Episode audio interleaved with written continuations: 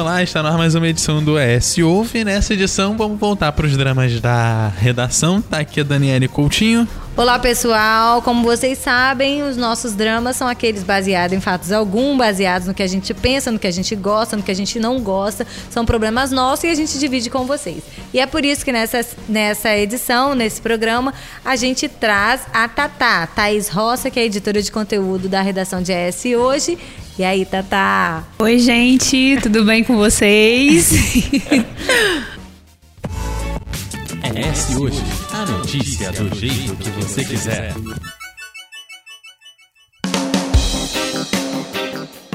Tata, qual que é o seu drama? Conta pra gente. Ave Maria.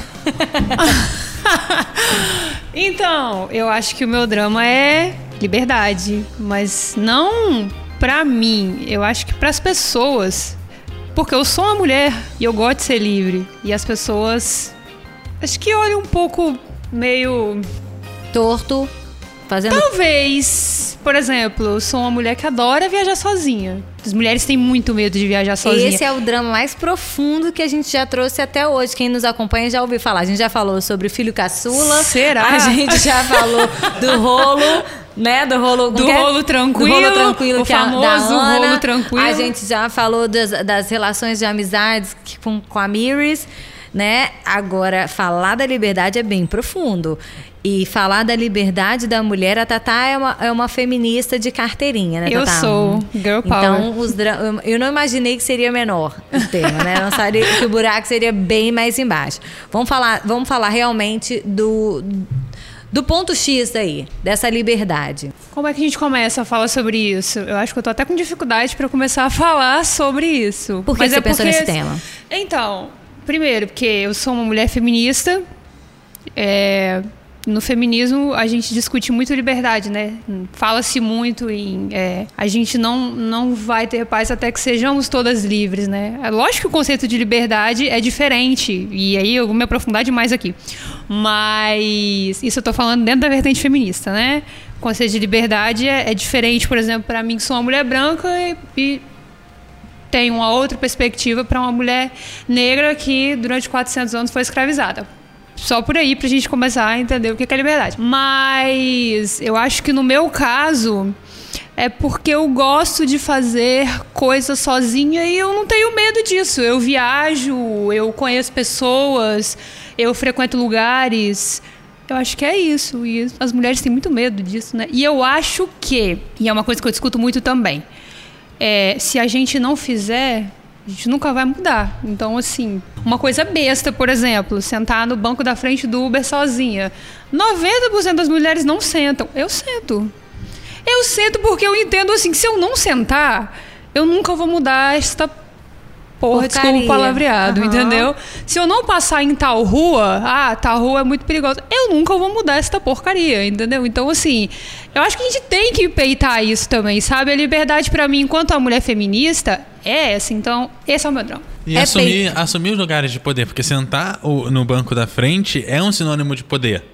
Você se coloca na mesma, na mesma posição de quem está dirigindo o carro. Você se põe do lado Exatamente. dele, você não se põe menos que ele sentando Por atrás. de- favor, e Porque eu não vejo dessa maneira, no- você sabe por quê? Porque quando você se senta atrás, tá só você num, num carro de aplicativo, se só você tá atrás, ou no táxi, se você tá atrás, o cara tá fazendo, tá trabalhando para você. Se você senta ao lado dele, você pode se colocar tanto na posição de que nós somos iguais, eu não sou, você não tá sendo menor para mim, ou ser- sendo meu subalterno porque está fazendo um serviço para mim, e ao mesmo tempo eu não tenho medo. Por isso que eu tô sentado do seu lado. Não é porque eu não sou um homem que eu não possa sentar do seu lado. Sim, concordo. Mas Mas nós mulheres carregamos muitos medos, né? Então, a partir do momento que eu me coloco, eu sento no, no banco da frente e ele que não ouse fazer nada comigo. Então, assim, né? Ele acho que a partir daí também ele vai começar a entender, né? Já diria Nina Simone, liberdade pra mim é não ter medo. Então, não, não significa que eu não tenha medo, tá, gente? Eu tenho muito medo.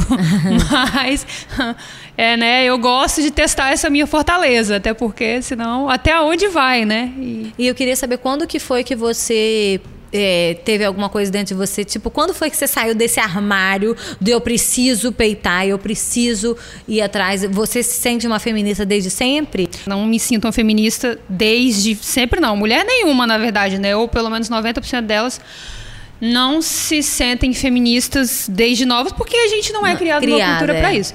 Mas assim, eu me assumo enquanto uma mulher feminista há mais ou menos uns cinco anos, que foi quando eu falo que eu tive o meu insight. Eu acho que a partir do momento que eu tive esse insight e eu me percebi uma mulher feminista, e isso é liberdade também, a partir do momento que você diz eu sou uma mulher feminista, isso é liberdade também, eu acho que eu comecei a me testar desse jeito.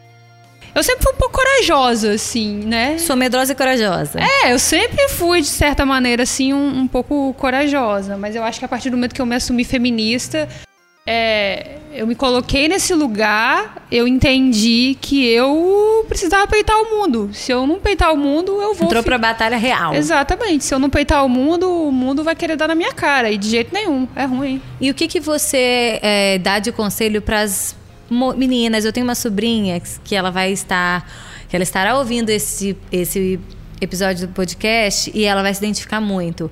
Mas eu percebo que ela, eu não vou falar o nome dela para ela não ficar com vergonha e não brigar com titia depois, mas eu percebo que ela e que várias meninas e moças, ela não é menina não, ela já passou dos 18, mas assim, é meu bebê, né? Então, é, é, elas têm um pouco de medo de se assumir e de gritar. E eu não estou dizendo gritar de ficar fazendo confusão, firula, querer andar com um holofote na cabeça. Mas em alguns momentos, em situações, poderia agir com, como uma feminista de fato. Ela gostaria de agir, mas ela não tem coragem. Então, para pessoas assim. Também tem muita, muita mulher velha, né? Que ainda não tem essa coragem. O que, que você dá de conselho para as pessoas assim? Quando, como que foi o seu insight? Olha, eu acho que tudo, como tudo na vida, né, é um processo.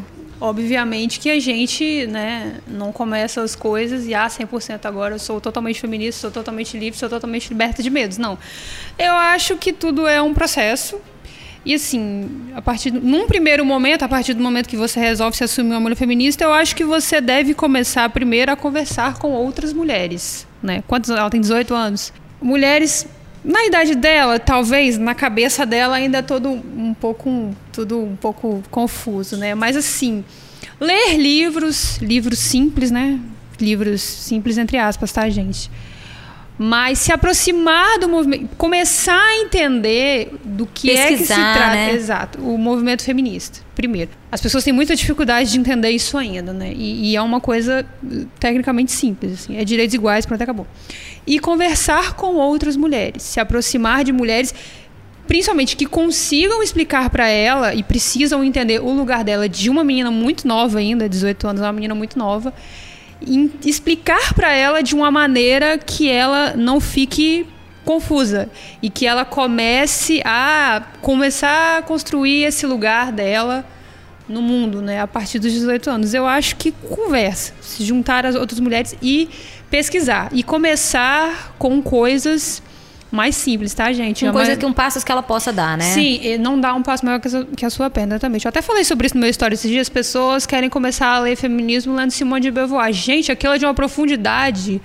A partir do momento que você começa a ler aquilo, aquele conceito ali de não se nasce mulher, torna-se, a sua cabeça já fica Doida, né? doida. Então, assim, comece a ler coisas mais simples, né? Existe um TEDx da Chimamanda Adichie, se chama é, Sejamos Todos Feministas, é famosíssimo, tá disponível no YouTube, é meia hora de TEDx e é maravilhoso e ela explica de uma maneira super didática. Eu acho que a gente falar do feminismo de uma forma didática é muito necessário. Foi muito. assim que você começou há cinco anos atrás? Se você se considera a, a se considerar entrar nesse movimento, nessa, Cara, eu falo. nesse comportamento, que é mais que movimento, né? É um Sim, comportamento. Eu, eu, eu costumo dizer que eu me percebi uma mulher feminista a partir daquele momento em que houve o estupro coletivo daquela menina no Rio de Janeiro. Naquele momento ali, o choque inicial de você saber que aquilo tinha acontecido, eu comecei a ler comentários assim que me deixaram. Eu não conseguia acreditar nas coisas que eu estava lendo, que as pessoas falavam em relação a ela. Então eu acho que a partir daquele momento ali eu já comecei a questionar muita coisa. Não, peraí. Como assim você tá falando isso de uma menina? Eu acho que ela tinha 17 anos na época. Uma adolescente, Era. 17 anos. Era, 16, Como 17. assim você tá defendendo, não sei, né? Naquela época falou assim 30, mas depois não era mais Falou. 30, É, e depois era foi- 12, mas enfim, é uma enfim. quantidade imensa de homens, eu vou falar De um- porque passou de dois. Era, né? já passou de dois, e- passou de um, né? Exato, Passou de sim. um. Não me interpretem mal. E interessa, e eu lembro que falavam muito, porque a roupa dela, porque foi o baile que ela foi, porque eu não sei o Exatamente. quê. Como se a responsabilidade fosse da vítima. Como isso- tudo, né? Todos isso também crimes. é liberdade, né? As pessoas acham que a partir do momento que a gente usa uma. sendo uma mulher, a partir do momento que a gente usa uma roupa curta, ou a partir do momento em que a gente frequenta um baile, ou a partir do momento que, sei lá, eu conheci um cara ali e por que não? Eu resolvi eu, eu ficar acho que o com problema, ele. o problema é no momento que sai de casa. Sim. Na real. É o momento que sai de casa, não importa a roupa, não importa o que esteja fazendo. Se, cara, se você for pro shopping com a roupa mais longa que você tiver na tua casa, ainda vou falar, ah, ela foi porque quis. Entendeu? Eu acho que a partir do momento que a mulher se resolve sair de casa, nego acha que é um problema. Exatamente. E aí as pessoas. Isso é liberdade, né? As pessoas questionam, ah, mas por que que tava ali? Por que que saiu de casa? Mas, ah, por que que conhece? Eu conheço o tal cara, mas por que que deu confiança pra ele? Então, assim, esse questionamento o tempo todo, né? Aquilo me irritava muito. Eu acho que a partir desse momento, eu comecei a me perceber uma mulher feminista e aí eu realmente quis abraçar a coisa e entender do que, que se tratava aquilo. E era o que? Era 2016, aquela era, era a época de impeachment da Dilma. O impeachment da Dilma foi um impeachment, um impeachment machista, foi um impeachment misógino, foi horrível aquilo, aquela coisa do adesivo da Dilma, né? Que eu não gosto nem de lembrar daquilo. Foi horrível, né? Enfim, então eu acho que foi um ano turbulento, assim, pra mim, né? Eu tava na faculdade, a faculdade me ajudou muito a desconstruir e a construir tudo isso, né? Eu acho que foi por aí. E a partir daí é um processo que pra mim é pra sempre. Fico meio coisa quando eu falo as coisas. e- Fico meio coisa. É, é, não, eu- Nervoso. É, não, é nervoso, eu, fico, eu falo as coisas, eu falo, cara, eu sou tão contra essas coisas e é, é, é tão difícil. E aí eu chego. Eu digo assim, prime, primeira coisa, o meu ponto que geralmente as pessoas do, la- do, que estão do meu lado me criticam é o seguinte: a primeira coisa que eu acho que é. Antes de qualquer homem falar de feminismo, a primeira coisa que ele tem que ler é pegar e ir lá, ler. Leia. Porque primeira coisa, você perde metade dos seus preconceitos com o feminismo quando você lê e você entende o que é aquilo. Primeiro, respeita a sua mãe. Respeita É. a, né, a dor do parto dela, o que, que ela fez pra te, te, te criar até aqui. Aí você já começa. Aí depois você pode até ler. Se você não leu nada e você tiver esse respeito e olhar pra todas as mulheres pensando, elas não são minha mãe, mas elas são como minhas, minha mãe, talvez já, isso já, já. já é o início, mas é, é, eu vejo muita gente que não entende, não sabe, não fala. Falar sobre o, o feminismo, não tô dizendo que eu sei falar, é muito. E assim, e não acho que isso venha ao caso. Eu acho que antes de você chegar no movimento e falar, você precisa ler. E aí eu fico, eu que já, já dei uma olhada em uma coisa ou outra, e assim, eu acho que eu sei pouquíssimo sobre, então não tenho moral nenhuma pra falar. Mas eu fico chateado quando fala, pô, não pode sair de casa, isso, aquilo. Cara, é tão contra, sabe? Porque eu, eu espero que as pessoas do meu lado tenham a mesma liberdade que eu. E eu gostaria de poder acreditar que eu posso chegar pra, pra uma mulher, ou pra isso, pra aquilo, pra aquilo outro. Não que eu não possa, mas assim, chegar pra ela e falar, cara, vamos sair pra lá, pra cá, não sei o que, vamos lá. Sem a pessoa chegar, não, não vou porque pô, lá é complicado. Se eu sair pra lá, vão falar isso. E geralmente eu tipo, não, você vai lá porque você é homem, eu não posso pisar lá. Sabe? Isso me dói muito. E aí, quando eu, eu chego e falo, poxa, eu preciso lutar pela liberdade, por isso, por aquilo, por aquilo, por aquilo outro, eu fico falando, poxa, mas se eu, se eu também é, entro num, num espaço que não é o meu, sabe? É verdade, não é meu espaço. Eu sou homem, não, eu não, sou, não tenho moral nenhuma pra entrar na, na, na coisa feminista, não tenho mesmo. E aí eu me preocupa porque eu também é, acho que eu tenho a obrigação de chegar para as pessoas, principalmente o- o- nos homens, que eu acho que é uma problema, falar, cara, a gente está pensando da forma errada. A gente precisa reavaliar diversas situações. Se eu chego também e digo, poxa, mas a, a mulher também tem que fazer pro lado dela, eu tô ocupando ela duas vezes. Porque eu não posso dizer, não, mas a mãe tem que ensinar pro filho. Pô, cara, o cara foi gerir. Cara, tem, pra gerar uma criança tem duas cabeças, sacou?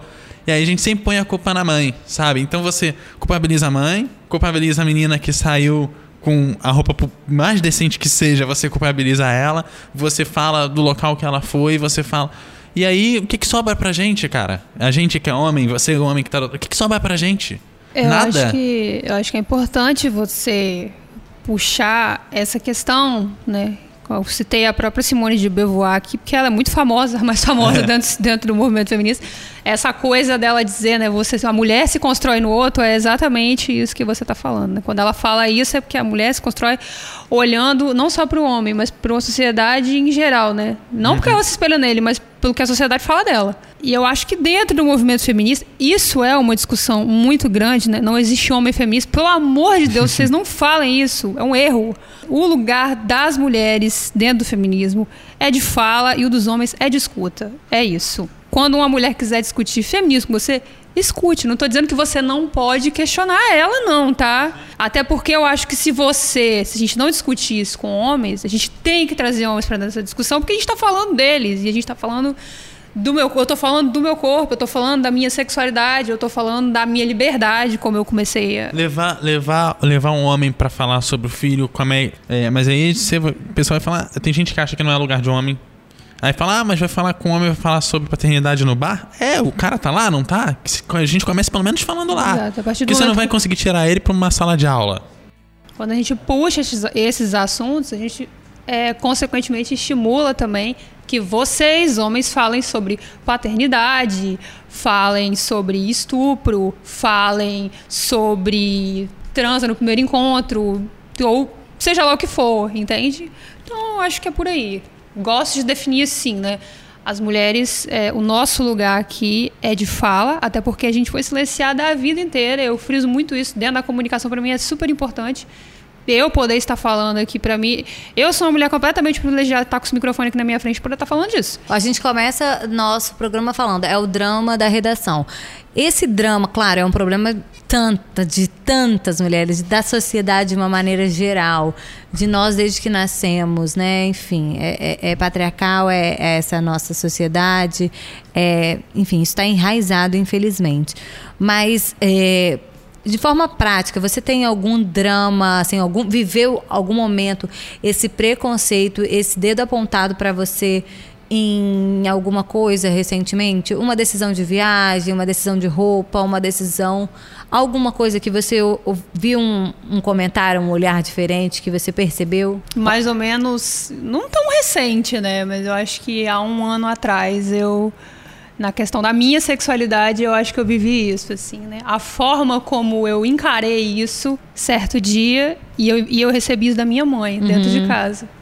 Então foi é sempre aquele, assim, o que mais Foi aquele choque, assim, né? Eu e, eu e a minha mãe, né? A gente quase que meio que brigou porque ela achava que eu deveria ter um certo comportamento que eu não concordo. Eu gosto da minha liberdade, eu vou ter o comportamento que eu quiser e pronto, acabou. Até porque eu já passei dos 20 anos, né? Mais precisamente já passei dos 25. Então, assim, né? Eu tô com 27, eu tô com quase 30. Então, assim, eu acho que foi o primeiro grande Embate. embate que eu realmente, né?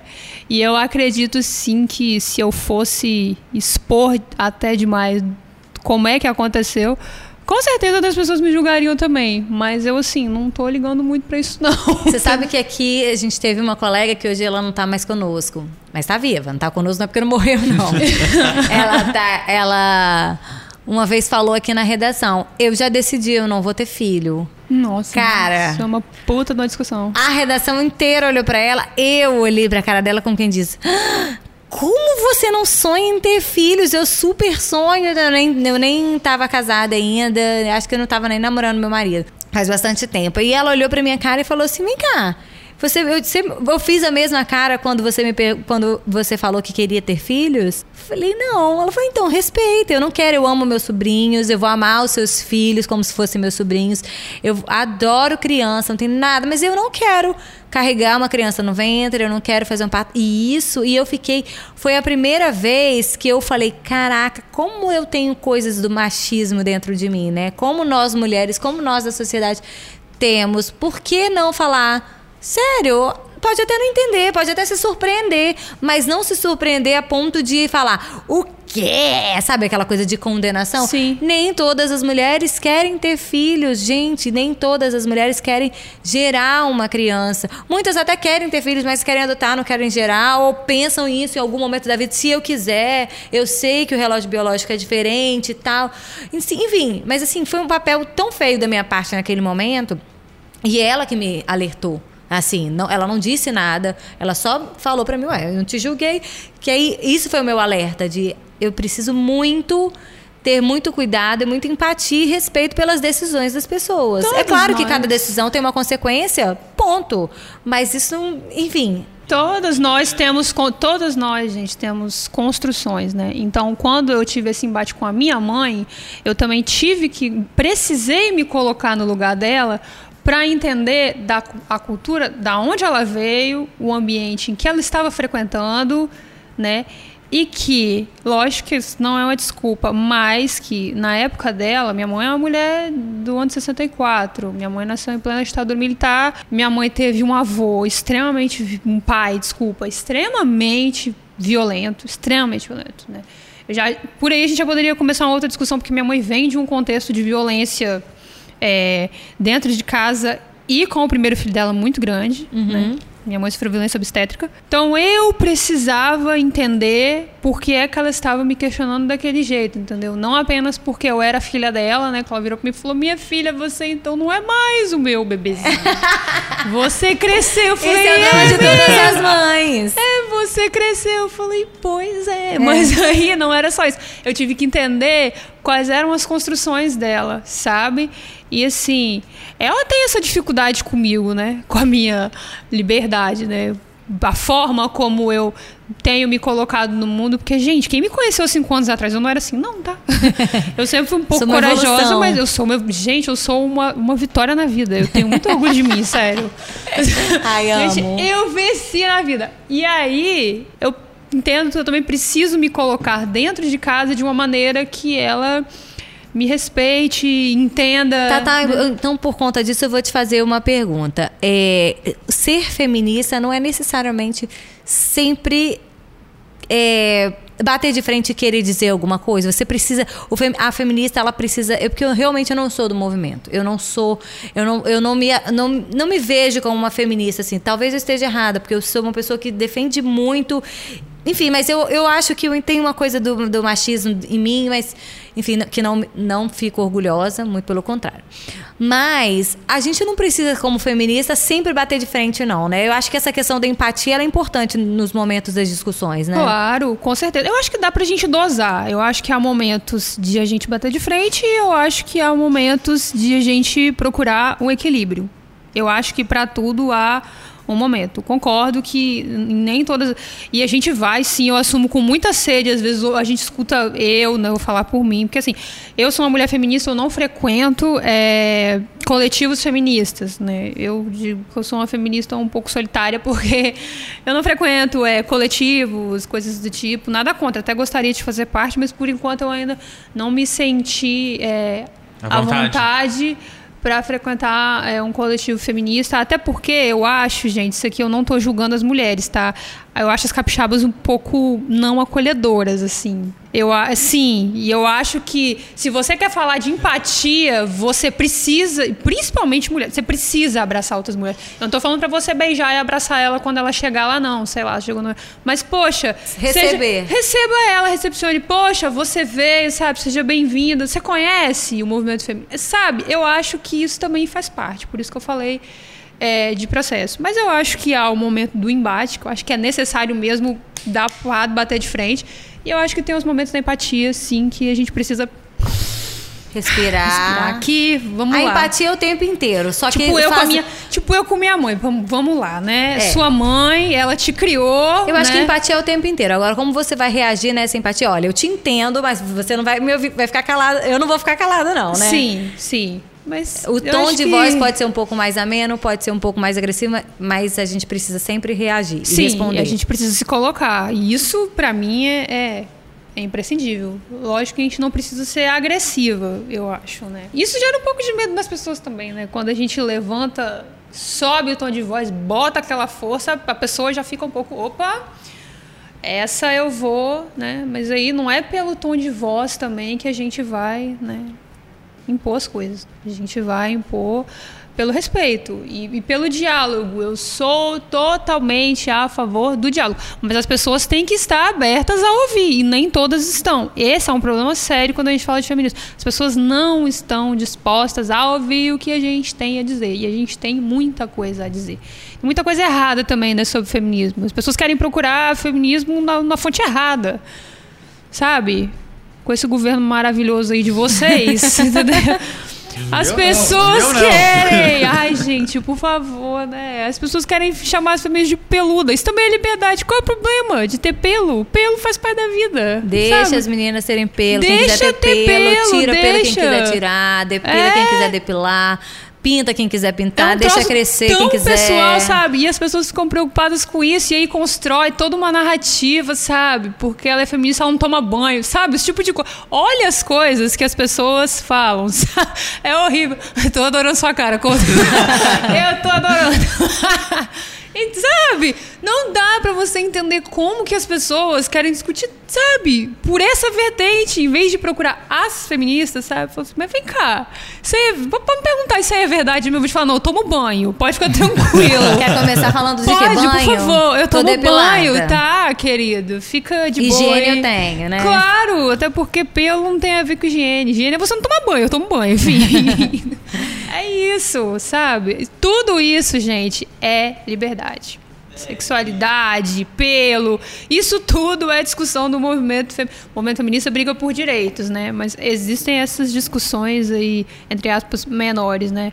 Pelo, não pelo, sexualidade, transar no primeiro encontro, não transar, tá? baixar o Tinder, não baixar, enfim, viver a sua vida livremente sem que as pessoas olhem torto pra você. E dê, dê a liberdade da pessoa escolher e também dela é, ter, sofrer as consequências da escolha dela, isso em qualquer coisa, independente do que você queira discutir. Dê liberdade para a pessoa escolher ah, o que ela deseja fazer. Se ela vai ter consequência depois ou não, o problema dela não é um problema seu. Você não pode tirar a liberdade da pessoa porque você é a Claro, favor ou contra a determinado consequência, assunto. ela faz parte da vida, É ué. isso aí. Deus deu uma vida pra cada um, vamos cada um cuidar da sua. Pelo amor de Deus, por vamos favor. respeitar Claro, vamos e respeitar. principalmente vamos deixar as pessoas serem livres e cada um vai aprenda com a sua liberdade. Nossa, por favor, eu amo isso, gente. Pelo amor de Deus. Deixa a gente se construir, sabe? Até porque a liberdade também é na liberdade que a gente se constrói. Se você não for lá e não fazer e consequências, sofrer as consequências, igual você tá falando aí, boas ou ruins,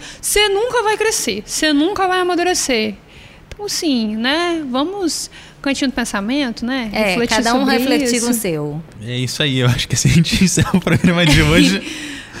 Ai, meu Deus. Gente, eu amei falar sobre isso. Eu, eu não sei nem, nem se dá pra encerrar o programa de hoje aqui. Esse é um tipo de programa Né? de um assunto que não se encerra, mas hoje a gente vai ficar por aqui.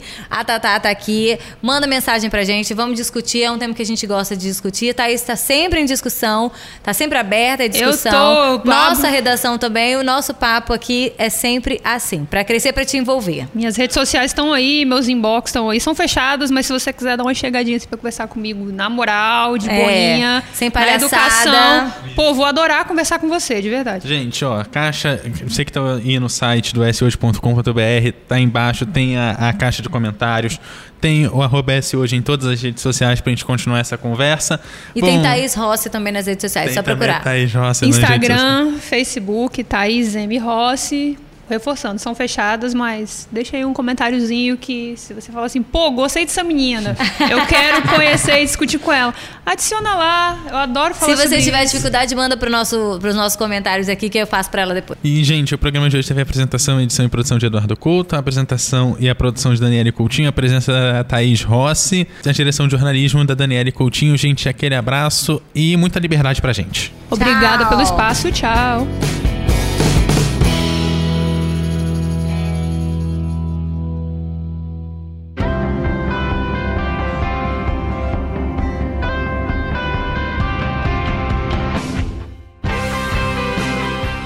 Você encontra o S Hoje nas redes sociais, arroba S Hoje no Twitter, Facebook e Instagram, no canal do YouTube e em shoje.com.br.